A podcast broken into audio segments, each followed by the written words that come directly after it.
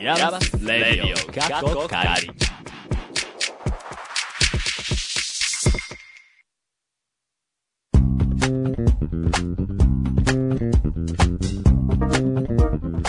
皆さんこんにちはでしょうかこんばんはでしょうかヤマスレディオ過去仮第61回目の放送でございますえー今回の放送が9月最後ということでですね、えー来月からもうすっかり、すっかり秋な10月というところでございますけれども、えー大変こちら大垣の夜はですね、肌寒くなっており、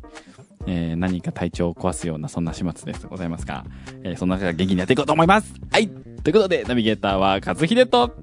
浮き目つらい目不幸せを若干背負っていた誰かになすりつけるぞゲート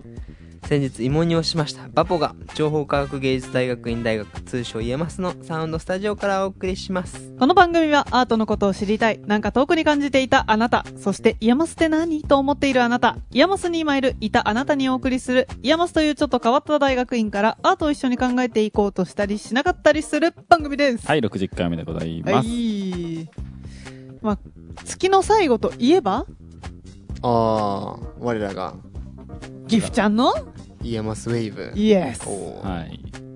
最終回です。そう、実は最終回なの。つまちゃん知ってたで終わりだったのね、結構直前気がついたよ。まあ、あの、ラジ言わオっれて気がて、つくそう、ラジオは、あの、10月から番組改編で変わるから、4月と10月がこう、切り替わりなんです上半期みたいなあ、そうそうそうそうう。んはいはい。 まあ、まあね、お疲れしたっていう。ねえ、どうでした公共の電波。東京でもなんかなんだろうコメ質問とかこれコメントとか来てないじゃない なんかそれを結構楽しみにしてたんだけどあーやっぱあやっぱこうれみたいな叶わなかった未練が。時間帯も大きいよね、きっと、ね。まあ、あとはね、もう一個言っていいんだったら、い一回そのギフちゃんのホームページに、そのメッセージどっから送るんだろうと思って、いろいろ見たのおー。ううんん。見つけられなかった。ああ、そもそも送る場所がないとやっぱよほど意欲がないと、あそうそうなんかね送れいみたいなそうねうん問い合わせフォームみたいな感じだった。ああこっから本当に送っちゃっていいのみたそういそなうそうそうそう雰そう囲気が出ちゃってるのか。そうまあ、イワスウェーブですけど、なね、最初はちょっとこう、固めに行きますか、みたいなうん話をしてましたけど、最終的になんかね、まあ、あまり、かっこかりと変わらないような感じに、まあ、うんに落ち着きはしましたけど、まあ、なんか、それがラジオなのかなっていう。そうだね、うん。まあ、ゆ楽しかった緩くていいんですという。でも4人でしっかり話したもんね。あ、そうだ。ね。ううんんうんうんうん。まあ、トピック決めてう、ん。さっきみたいなね、あのー何も考えずに頭を喋り出すみたいなことはないわけで、うん、そうだね。ほうほうはい。まあ、ちょっと途中で真面目かって言い言いそうになったんだけどね。えあれウェーブがウェーブの方がいや、違う違う違う違う違う。あの、今日の頭の喋りだし、なんかああ、確か大に。垣もいよいよ肌寒くなってきて、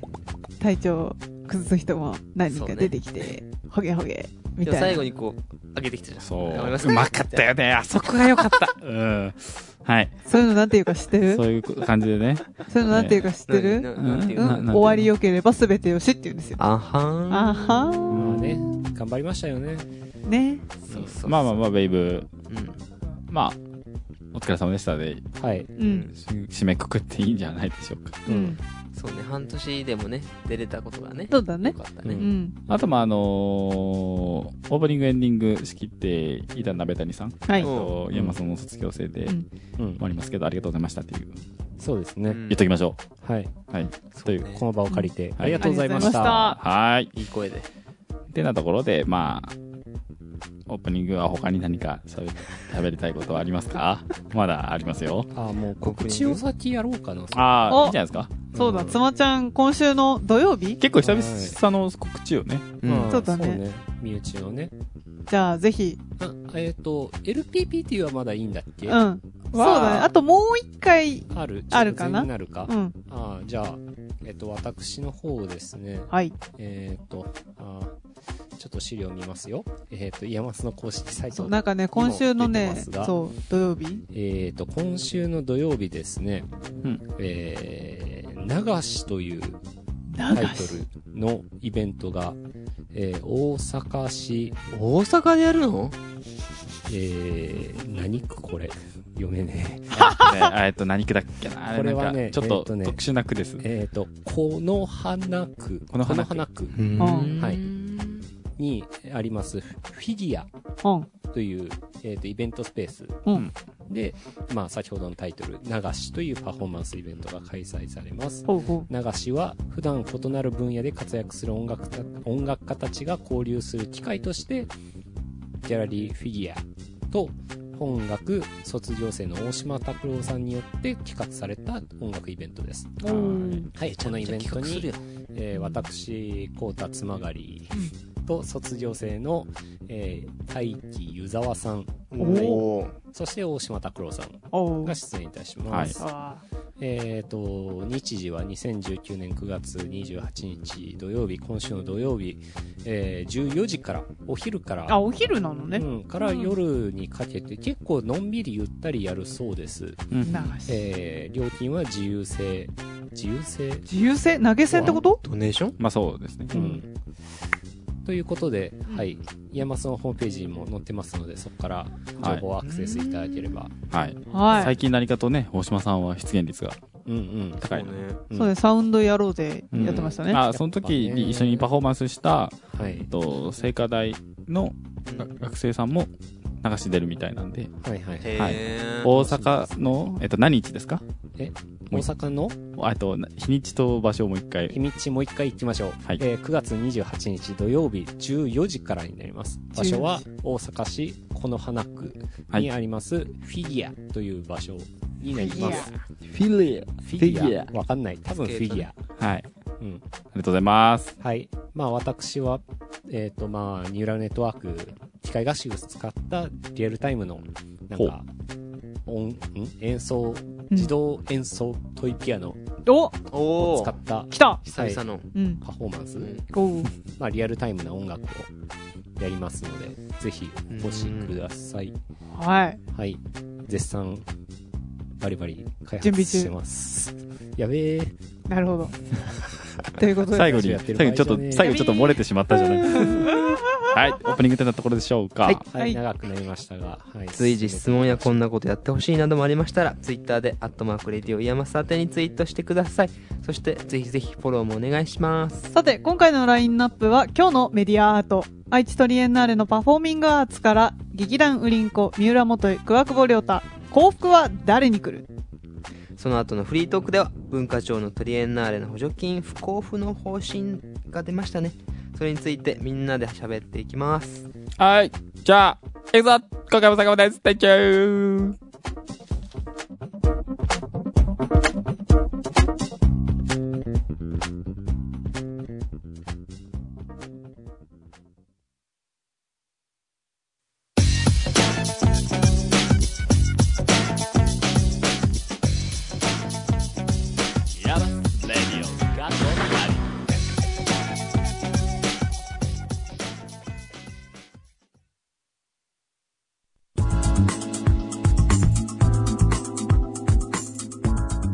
バポ、ケイ、妻、和秀の4人がイヤマスのサウンドスタジオからオンエア、イヤマスレディをカッコ仮。ここからのコーナーは今日のメディアアートです。今回紹介するのはこちら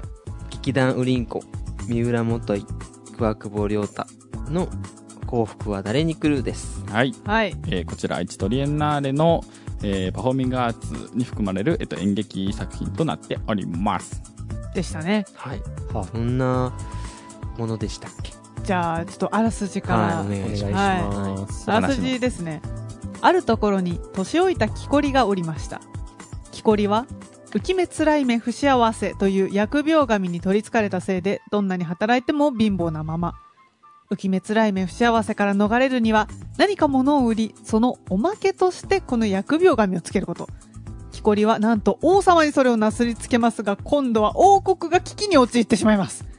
今度は誰に浮き目つらい目幸せを押し付ければいいのでしょう誰かに押し付けなければ幸福にはなれないのでしょうかというような内容です。まあ、不幸が、うん不幸を人に押し付け、不幸がひ人、不幸が人に押し付けられるっていう、うんうんうんうんそういう世界観を持ったそうねお話。時事抜き的な世界観じ抜あれトランプのね、うんババ抜きみたいなババ抜き。まあ、要はでもそういうこバとバよ抜ねき。でいいのか。ババ抜きまあ、ババ抜き。きでもじじ抜きでも。いいんですけど、うんまあ、まあ、そう確かにそうですね。うん。おばばだったもんね、疫病神もね。そうそうそう。 まあ、じ実際にねそう、ねそう、だって、あの、あれですよ。その、疫病神が作ってどうやって表現するんだろうと思ったら、木こりの人がずっとおんぶ最初して んのね。そうね。うんで、しかも、その疫病神が、はい。全体が、えっと、正方形のステージなんだけど、なんかずっと木こりはそこをくるくるくるくる、まあ歩きながら、うんなんか、ああー、もう全然、なんか、なんだ、銭稼げねえよ、みたいな、まあ愚痴を言いつつう、ん。うんあの、まあ、セリフを言いながら歩くんだけど、その歩く方向は全部、疫病神によって、しあの、指示されてんだよね。おーおら、右行け、おら、あっち行け、おーおら、あっち行け、みたいな。なんか、寄生虫に支配されたあ、虫本み当たそい、ですね。そんな感じだった。う。うんんうん。まあ、不幸に誘導されているっていうようなうん感じですね。で、まあ、それをなんとか頑張って、そう、国王様に売るんだが、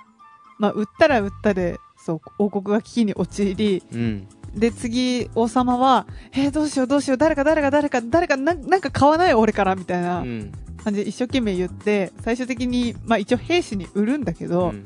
あそれもなんか、王冠いらない王冠いらない王冠はいりませんって。全然売れない。で、なんか、匂いタバコ鍵タバあコそう。そう鍵タバコ鍵のケース。ねっていうか、うん。に結局、最終的に閉じ込めるとういう。ん。ほう。でも、軍人はね、うん。あのー、その時、あ、な、忘れちゃった。 だね。な、なにそなのにえ疫病神がついてうも、ん。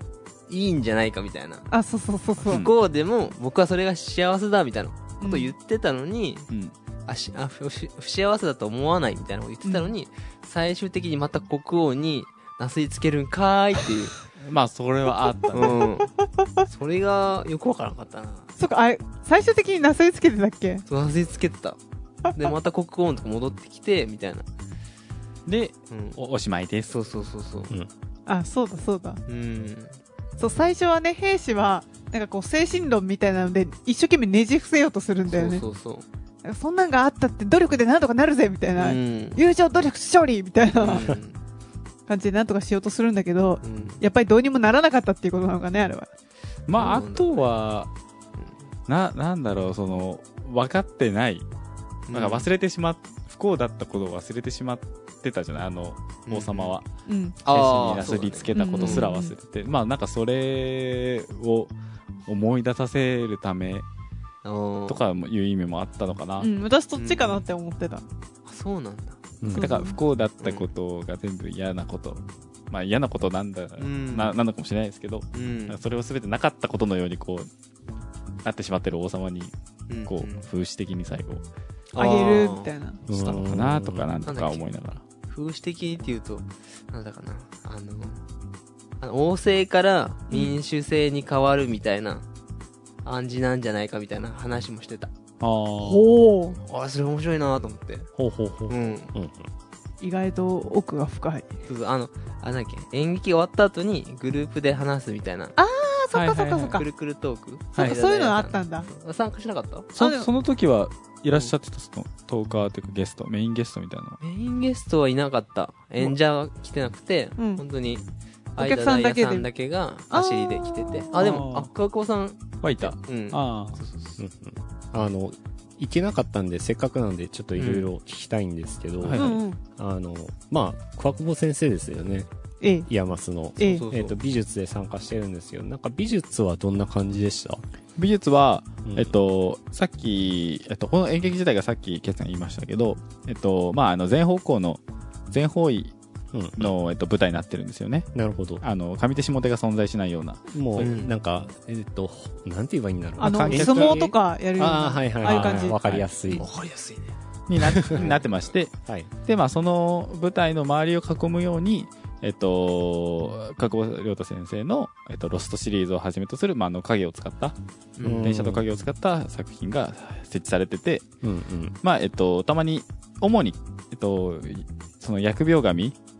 の、えっと、シーンになったりすると、照明が落ちて、うん。その光景がこう、如実に現れるみたいなへ。うんえ、え、影はどこに映るんですか影はってですね、えっと、うん観客席の後ろに高い壁が用意されてて、まあ、そこに映るってあーい囲う。まれるようになるんだ。うんへえうんなんかプラネタリウムみたいなね。まあ、えっのと、天井がない版みたいなううん。感じかな。なるほど、それは幻想全周囲っていうようなはスクい。リーンですね、あれはうんうんうんになってました。はい。まあ、それが、まうんあ、角子先生の担当したところってなるほどね。うんそうね。舞台って言ったら、普通なんかこう、ななんとかアーチって言って、うんあの、要は第4の壁と呼ばれるものがあるんですよ。うんダイヤのえ壁ー第一の壁ね。うん。第1の壁はい一番奥。うんほうほあうほうの、第2は左と右かな第うんうん2、第う3。んはいはいはいで。、まあ、本当は、うんあの、観客と、えっ、と、舞台を隔てる第4の壁っていうものが、まあ、実際には存在しないけど、うんまあ、透明な、あーまあ、それは、こう、なんか、えっ、と、四角い枠だったりとかで、うんまあ、実際にはアーチとしてあったりするんだけど、へーまあまあ、それ演を取劇りと払ってるわけですよね。取り払うというか、うん。まあ、えっと、第4の壁が本来なら、あの、円形の舞台の周囲を覆う形でうんうん。存在するものかと思われるんですけど、うんまあ、この、今回の演劇は、えっと、あれですね、最初に入ってきた時に、お客さんと演者の間でやり取りとかもうん。なるほあっど。て、アイスブレイクみたいなね。あそうそうそうへそうー最初から、まあ、その壁を取り払うようなうん。あー演出がなされてましたね。そうそうなねんかもう私たちが来た時は開演10分前ぐらいとかだったんだけどなんかそしたらねそのなんだ正方形のステージの真ん中がまずくり抜かれててでそこにその浮き目つらい目不幸せのその疫病神の役の人うん。がずっとマイク持ってうんなんかもうずっとくるくる回りながらお客さんになんかわしをなどうしてもな話したかったらなこう言うんだって言ってずっと呪文を自分で唱えてほらチビ言えるかほれ言ってみあこっちあ言えたなあじゃあこっちの席の人は言えんやろいいかわしの品を取ってくれ浮き目つらい目不幸せはおまけになはあっていうのをお客さんにひたすらやらせるっていうほちょっとう。さね、始まるまでね。なんかあれも、これも川上先生に聞いたんですけど、最初なかったらしくて、あそうなんだへーうん途中から取り入れたっていうよえー、えいいですね。うんうなもあのじでゃあもう積極的になんか、えー回を重ねるごとに結構アップデートがあって、うんっていう感じだったのかね、なんかへー加護先生曰く、えっと、三浦元井さんが結構そういう方で、うん演出のね。うんなんかあのあこれいいいいいいねってなったらうん。こうすぐ入れるそうなんか面白がるような感じじゃなくて、こう真面目な顔して、うんやろうみたいな感じでこう取り入れるような方へえーらしいです、はい、すごいですえね。劇中でも結構なんか観客の人と話してる話しかけるみたいなのあったよね、ああえっと観客の人に話しかけるみたいななんかあれもうん、えっとまあ三浦さん独特のあそうえっなんだと演出演出、えーらしくてうんなんかその、どっちとも取れそうなことをやるらしいんですよ。なんか、その、へーうんこれってもしかしてその、私に言ってるのみ私たいに言っな。てるのみたおいーな。あれじゃあ私がこれ何かしなきゃいけないのおーみたいなうん。ことを匂わせておきながら、いやいや、その、実際関係ない。実際は何の関係もないんです、みたいな。なんかそういう、期待させといて、えなんだよ、それ違うんか、みたい な。なんかそういうのを、そう、だからところどころに散りばめるのが。えーあったね。まあ違うのかっていうのも、それも一つの、なんか、いわゆる伏線回収な感じもしますね。うー,、うんん。。そう、だから私、えっとね、最初にバポちゃん見に行ったんだようね。んで、えっと、私とカズくんは、えっと、千秋楽というかその最終日うんうんに見に行って、あ最終日やったんやそうそうそうそう。で、なんだっけ、あの、最初に配られるなんか、チョコのコイン。うんうんうんんそうそう、あれをなんか、あのーなんだ、途中でこう、お金もませんかって言われるときに私とは違うお家になるかもみたいな話を聞いてたかああら、そうだねえ、そうなのそうなのって思ってたら、うん関係なかったっていう。それを聞いて残念 ですみたいな僕はなんか、そう、それもそうらしい、そのなんか、期待させとくあみそたう期待いさなせておきながら、えー違うんですみたいなところ、その最後を見たくて2回目行こうかと迷ったぐらいだもんねあー。なんかわかんない全部その終わった後に角本さんと話してたことなんですけどうん。うん。そのえっとね途中で演者さんがなんか語尾に「ごじゃりごじゃります」ってこううんつけるような、えっと、必ず「何々でごじゃりごじゃりごじゃります」ってこう喋るおじゃる丸みたいな。そうそう、ねところがあるんだけどなんか一箇所だけ「ごじゃります」って一回しか言わないところあるらしいんであっすよた。気づいたへうーん。でなんかそこはどの回も必ずそこだけゴジャリますしか言わなくてあ、そうなんだ。そういうそういうなんかあれなあなんであそこだけゴジャリますそうそうそうみたいな間違えたのかなみたいな。そういうなんかところもあるらしいですよへえ。とかえ、ーあの、ずるい人だ ね。うん。そうずるいってな。なんかって何あの、あれだよね、その言葉もさ、うん方言みたいなのおーがいろいろ入ってるんだけど、うん。ある部分は名古屋弁っぽいし、ある部分は博多弁っぽいし、う。うんんある部分はなんか東北テイスト感じるし、そうみねたい、な。だべーとか言ってたし。だめ。うん。でねまあえっと結構子供向けうん。にしてはうん。難しい うん。難しい演劇なんじゃないかなってえっ、と、それは、あり、あの、いいろいろ考えられますよね。その、なんだろう。えっ、と、んそ内容の内容の、話もあるうん戯し、曲の、えっ、と、その、理解っていう話もあるし、ううんん、まあ、え演出的な話ももああるるだろうし、けどやっぱりなんはかいその、子供はずっと見てるんですよそねうそうそう。ううんん。そうだから最後まで集中力切れずにというか、うんうんうん。いう感じで見てて、なんか表を表現するときになんかその難しい言葉とかも使うし、うん今なんかどういうことを言ってるんだろうって僕らが見ててもなるところが多々あるじゃないですか、うんうんうん。なんかだからそのなんだろう最低限分かれば流れが分かるようなところとのなんかメリハリというかう、うん。がなんか綺麗なのかなって、うんうんうんうん。まあ、疫病神背負わせるとかもね、文字通り背負ってたからうね。ん。まあ今何がどうなってるんだろうっていうところははっきりしててなんか細かい情報はそうねまあ難しいからでも分かんなくても楽面しめ白いるみ。たいなうん。のが上手でしたね一番一番面白かったのがあの王様出てくるじゃないですうか、ん。でえっと、役者の数が決まってるので、えっと、途中で王様と同じ人が王様じゃない人を演じるシーンがあるんですよ、うんうん。っていう時に王様が王冠を逆さまにかぶるんですよね、うんうんそうそうそうそうそう。で、なんかそれが、あ、今私は王様じゃないんですって、これ王様じゃなくて別の人やってるんですよっていうサインうん。になってうるんなるで、そう。なんかあれは、その、なんだろう。自分が過去にやってたような、似たようなことをやってたようなせいか、なんかこううんスッて入ってくるようなところがあって、なんか被り物の被り方を変えると、うん。別役がの、変わる。おー今私別のものですみたいな意思表示。うんなんか赤白帽子じゃない。うんうんうんうん。けど、なんか、あの、ポケモンのサトシとかさ、あの、うんこう、行けピカチュウっていう時に唾を後ろにやるみたそいうあな。の、本気モーそう、ド。バトルモードに入るあ時ーはいはい今私は本気モードなんですよっていう時に帽子の被り方変えるみたいな。うんあれ、なんか今私は別のものなんですよっていうのに、おーなんかあの、王冠を逆さに被るっていううんやってて。ちなみにね、私ね、それね、わかんなかった、実は。気にしてなかったね、僕。うんえーそうだからやっぱそれはやった人だからわかるところなのかもしれないし、みたいなそういう細かいところもありつつ、ううんんまあ、お筋はわかるってしっかり後で王様のに戻るとき、スッとこう、王冠を被りな、元の向きにね。うん。逆さまに王冠を被ることってないですからね。ないねう。んうん。まあ、そんなところでしょうかね。はいで。も環境音もね、僕は好きだったあ、。そうだあーその話しな音きゃ。響の話はぜひ聞きたい。そうはいで普通演劇とか、あんまもうそんな見たことないけど、うん。なんだろう、普通にスピーカーから流すものだと思ってて。うんまあ、はい。うん。でも、その、今回のやつは、四隅に人、演じてない演者が座ったり立ってて、で、自分の声でやってたのよ。ん自分の声で、環境音とかを動物の音とか、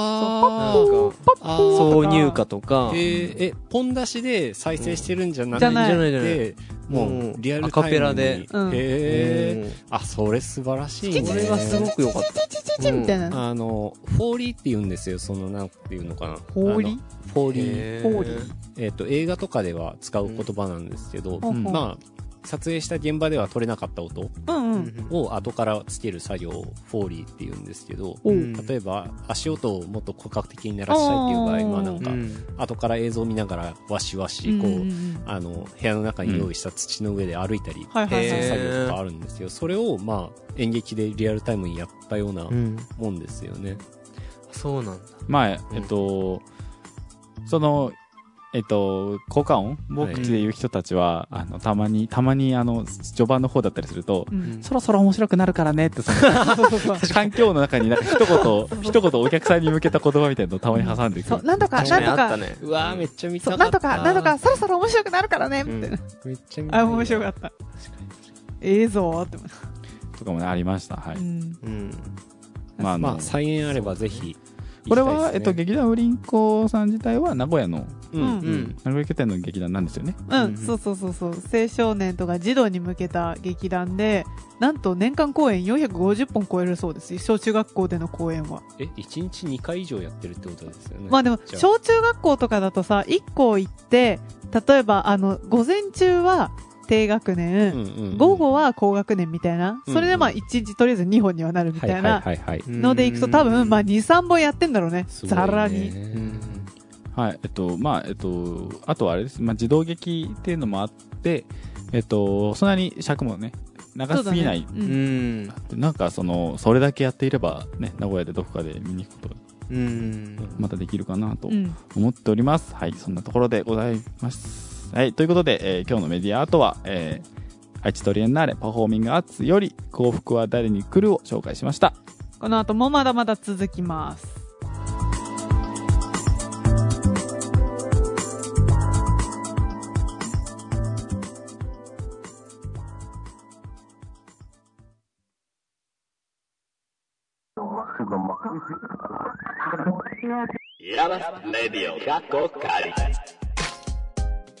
はい。さて、その愛知トリエンナーレのプログラムを紹介したばかりのところですが、えーこんなニュースがありましたね。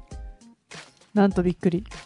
7800万円ほどの補助金を奉仕えー交付しないという方針を文化庁が固めたと。うん。うんひどいですね。 もうちょい、ま、えっ、と、情報をまとめましょうか。はい。まあ、えっ、と、まあ、記事の一部を紹介すると、はい NHK ニュースなんですけども、はいまあ、あの、慰安婦、まず慰安婦を象徴する少うん少女像などの展示をめぐって脅迫めいた電話などが相次ぎ、一部の展示が中止された、その愛知の国際芸術祭、つまりこれは愛知トリエンナーレですね。はい。について、まあ、文化庁は事前の申請内容が不十分だったということで予定していたおよそ7800万円の補助金を交付しない方針を固めたことが関係者への取材で分かったとおうおういう話なんです、はい。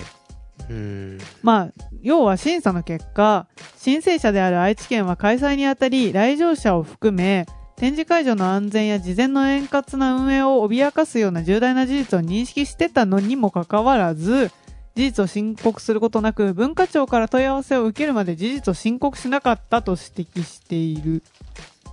はにゃ、うん。うん。でまあえっ、とさらに続けて言うと審査の視点で重要な点である実現可能な内容になっているか事業の継続が見込まれるかの2点で適正な審査を行うことができなかったそうですでその上で補助補助事業の申請手続きにおいて不適切な行為であったと評価うん。うん。で全額不交付するという方針を固めたまあ、マジまず疑問として思うのは、興奮まだされてなかったんですね。まあそうですよね。うんうん。なんか順後払いみたいな。うんまあ、ここもなんか、あの、詳しくキュレーションとかについて、まあ僕も知らないので、なんかね、なんかどういうお金のうん。流れになっているのかっていうのは、なんか不思不思議というか、まあ知りたいところうんうんうん。そうだね。ですけれども、ううんん。確かにね結果、まあこえっ、と、交付しないっていうことに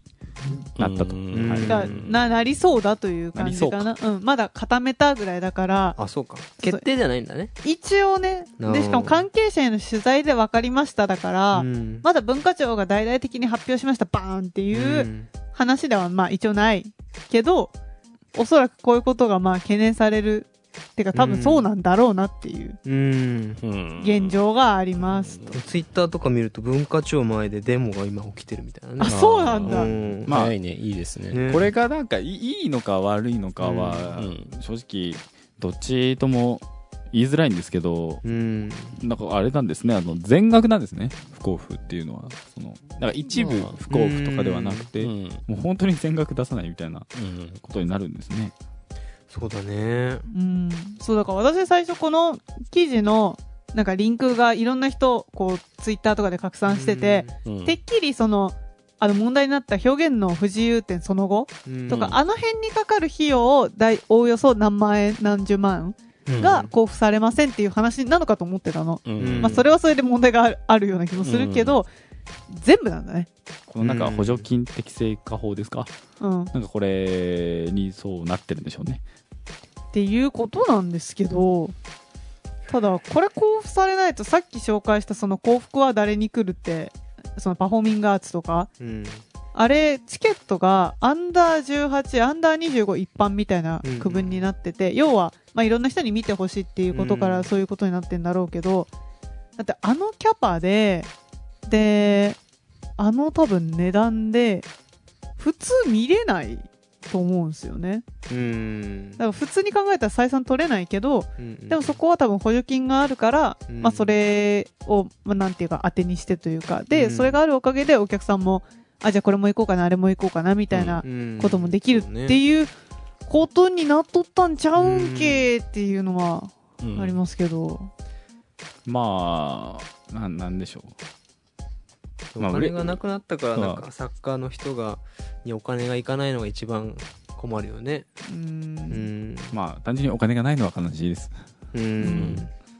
だってそれでね、どんどんやりたいことがこう、痩せ細っていってもうんみたいなうん話だし、まあうんそれはちょうどね、昨日のクローズアップ現代ううんんうんで、その、えっと、現代美術のうん。そのお金の価値ってか貨幣価値は誰がどうやって決めるのかみたいな、うんはいなんかそういうのをちょうどやってたんですよ。はいはいで、まあ、ちらっと見たんですけど、で、まあ、その、その、なんていうの、どうやってつけるかについてはちょっと今、さておくけれど、うんただ、えっと、その中で、えっと、縄公平さんが出てて、彫刻家の。おううんで、まあ、その人あがの、鹿のあ、そうそうそうそう水そう。玉の人あ、そうそうそうそうですよねそうそうは。いクリスタルのあ、そうそうそうそうそうそう。で、まあ、その人が、うんうんまあ、言うにはやっぱその日本人でなんていうのその表現者としていろいろやってる人とかはいるけれど、うんやっぱりその美術館であるとかキュレーターであるとかなんか他にそのバックアップをしていく人たちとか環境とかが日本は圧倒的にないっていうような、うんまあ、指摘をしてて、うんまあ、だからこそやっぱりなんか日本からなんかそのなんていうの美術家を育てていこうみたいな感じはないし一方でうん中国はどっちかっていうと自国の作家とかを今一生懸命育てようというふうにお金をこうバーってうんやったりとか、まあ、環境を作ったりとかっていうようなことをしていてうんなんかまあこのままだと日本の美術は終わるぜみたいな、うんうんまあまあ、端的に言ってしまうとうん大変乱暴な言い方で今最後まとめちゃったけど、でもまあそういうような内容だったんですよね。そうねそうだでも今回だって国としてダメだったって言ってるんだもんねで表面に近いってことだもんうね、んそうね。うんまあ、今後そういう表現はダメだと日本おじ金ゃね出さんと、うんうんうん、その効率というか補助金としては無理っぽいよって、うんでもまあ事実さあのこう補助金の、まあ、お金のある美術の方が当然強いわけじゃん正直ねどうしてもね、うんあの自費でやれっていう声はあるけど結局自費でやった美術でどこまで浸透できるかというかうんまあいろんな人に見てもらえるかというとやっぱお金のついてる使われた作品の方が当然やっぱでかいことできるしいろんな人に見てもらえるわけで、うん。ってことはまあ、まあ自費でやれっていうのが果たして正しいかというとそこはそうじゃないと。思うんですようんうんしで、うんさらに、まあどういう表現は補助金が出て、どういう表現は補助金が出ないかっていう区別をうん。やり始めたらもうまあそれも成り立たないわけでうん非常にまずいんじゃないかなとうんなんかま思う次た第、ですね。財団とかが出てくるんですかね、これから。私立のってこと私立っていうかうんまあね、そういうところがあればいいけど、うんけどやっぱり、うーん日本は多分そういうのあんまないのかどうなんだろうでも自さ分たちが、そう、えっと、まだ作家としてやってないので、なんかその学生とかに対するうんなんかその補助金とかは割と手厚いというかいろいろ用意されてるような気はするんですけどそう仕事としてそ作家としてあのー孫正義のさやつとか、あ、そんま政治財うん、団とかもあるし、まあ、なやんばかいやばいね。まあ熊財団とかね。あはいい確ろいろあありますけど。そっかそっか。でもまあそういうビジネスやってるとこだからこそそういうことをねいろいろ共有してくれるとは全然限らないですよねうん、し、そこのだって会社が結局傾いたら、うんねえっていう。だってテレビなんていい例じゃないですかやっぱスポンサーの悪口は番組内で一切言えあなあ、いしそうそうそうそうそうそう。ん確かに確かに。だかならん、か、あ、あの、これなんか今になった話なんですかねなんか、いやもう前からあった話だと思うよ。うん。極端にこう、うん。みんなに知られるようになったのは今回そうな気はする。けど、いやでも、それもね、結構怪しいというか、なんか我々はさ、やっぱこういう世界にい今、学校としてもいるからう、うんんすごい関心もあるし、そうねうんなんか何みたいな感じですぐ食いついてるけど、うんうん世の中の人は多分、あ、なんかそういうことになってるらしいね、大変だね、ぐらいのもんなんだと思う。うんあでもそうだったわそのエチトリエンナー行った時のボランティアの人に聞いたのよ、ああこの問題どう思思ってますかみたいおなーすごいねすごい ねそれはすごい、ね、聞いてみたくなっちゃって聞いたうら、んいいねあ全然なんかあんま気にしてないんだみたいなこと言ってて、でもそのボランティアの人はボランティア同士でなんかこう関わりうん。なんだろうあーコミュニああコミュコニミティ的なュニねティ的コミュニティが楽しいし、みたいな、うんうんそのいろんな人来てくれるから普通に楽しめてるよみたいなことをすごく言ってて、へえ。で地元の人はそういう問題はあんまり気にしてないんだよな実はみたいなううんんだから、あすごいギャップがあるんだなみたいなのをな感んかじね、たどうしても拡大視して見ちゃううんよね。でまあ自分たちの関わる問題でもあるっていうのもやっぱり一番大きいのかな。今なんかね、あの、界隈で言ったら、あのー、一部では、あの、サミットの、な環境、地球温暖化のサミットで、あの、ああググレレタさんグレタさん、うんグレタさんね演説したのが話題だったりとか、うん確かにねなんか、そう、そうですよね。その人、そこで今、大問題だってなってるところからしたら、なんでそっちを取り上げずに、今、愛知トレーナーの話を、うんするのみたいなす。るのみたいな感じになりますし、うんまあまあまあ。そう、だからなんか自分の問題が世の中の問題ではないんだなというのは。うんまあねまあ、ちっちゃく取られてもダメですけどね。あんそうそうそうそう。まあ自分が問題だと思うことにそれぞれカミコミットすればいいんだけどね、うんうんとはいえなかなかねとはいえ、なんかやっぱその、SNS 上の意見のやりとりじゃ、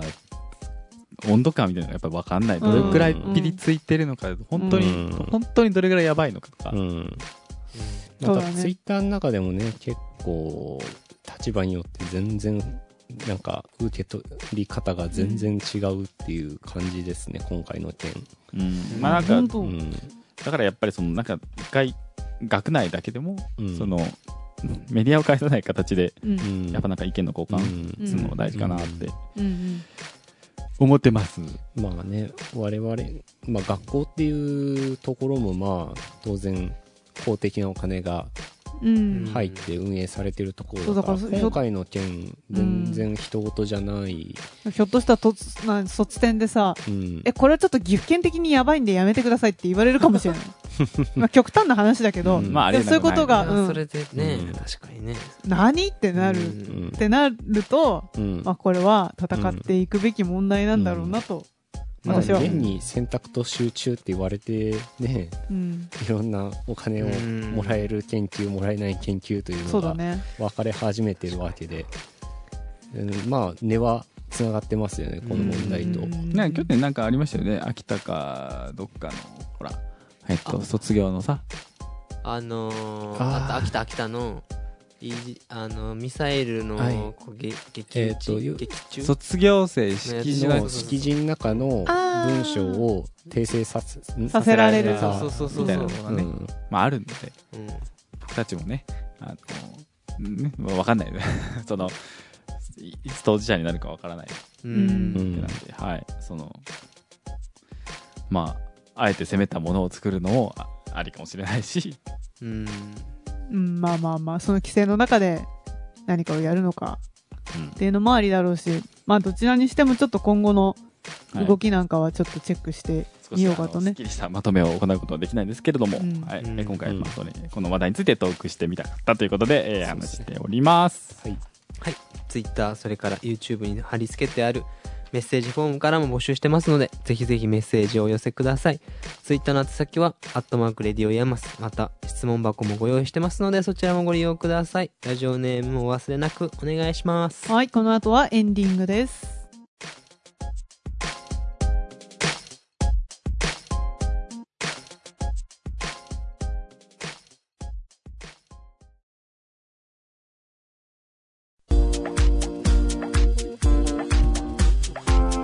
ヤマスレディオ過去仮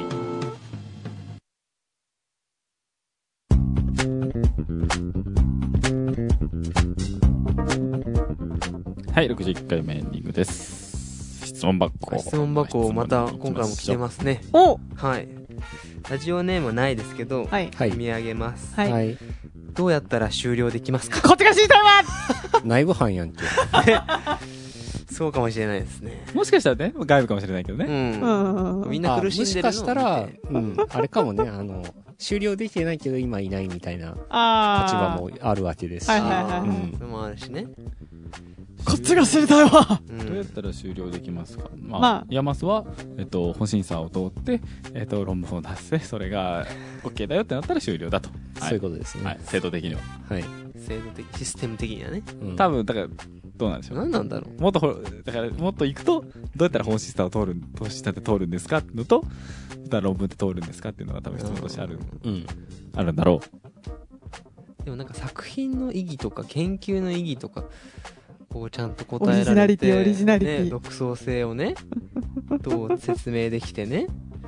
っていうところは赤松さんには言われて ますうまああでもひしひし思うのはあうんつまちゃんいいよえあ、いや、あとはまあ作、理論とかそっちもね、大事なんだけど、言語化も作品作りなさいってやっぱ、宮先生には言ってますね。あ手を動作か品せがあたって手が動く、まあ手を動かせなんですけど、作品があっそう言いてますそれがあるんだよっていうふうにも確か言われますね。まあっていうかあのその自分で分かっうん。てなきゃですよねにううんん。なんかあ分からないんだけど、うん多分山里特にだと思うんですけどあ、うん。ななんか分かんないんだけどできましたこれ面白いから、うん。なんかいじってるうちにできましたみたいななん感じじゃかなく。良くないってこうなんか人に求めちゃうみたいなのが多分あんまり良くないのかもしれない,、うんしれないですね、うんなんか僕はそんな感じで捉えてますけうんど、うん。確かに、うんまあ、自分のゴールとオリジナリティを全体像としてまずは提示することですね。 それはそうですそねれもなんかね保守的な意見だなと思うけどねううん、でも別に間違ってもないんじゃないまあさっき言ったあの本審査通って制度的なうん。話であってうんなんかあんまりねそううんまあなんか一般化するうん。のはどうなんだろうみたいな感じしますけどうんまあ、どちらにしても、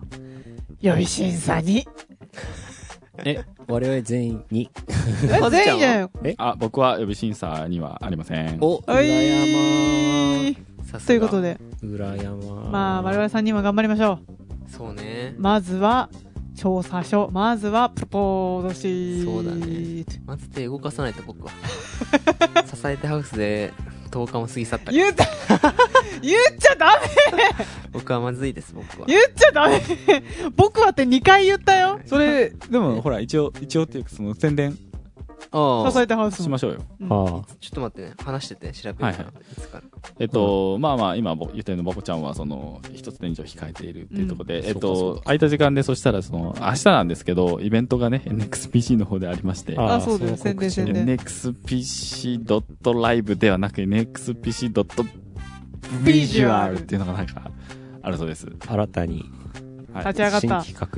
元、えっと、まあ、えっと、普段の NXPC ライブで、えっと、うんどうしても映像の方の表現が、うんまあ、副次的なものになって、ありがちじゃないのっていうなるほとどこ。ろがありまして、ああ。映像が主役ですよっていうイベントを、まあ、あの、やりたいねっていうことで始まった企画の第1回目が明日行われるっていうはい。なんですけど、まあ、えっと、発端はというとなんか平林先生がそういうのをやりたいっていう、うん。こう言いまして、はいはいはい。で、まあなんかやる人いませんかみたいなので、はいはい。まあなんか前々から話していて、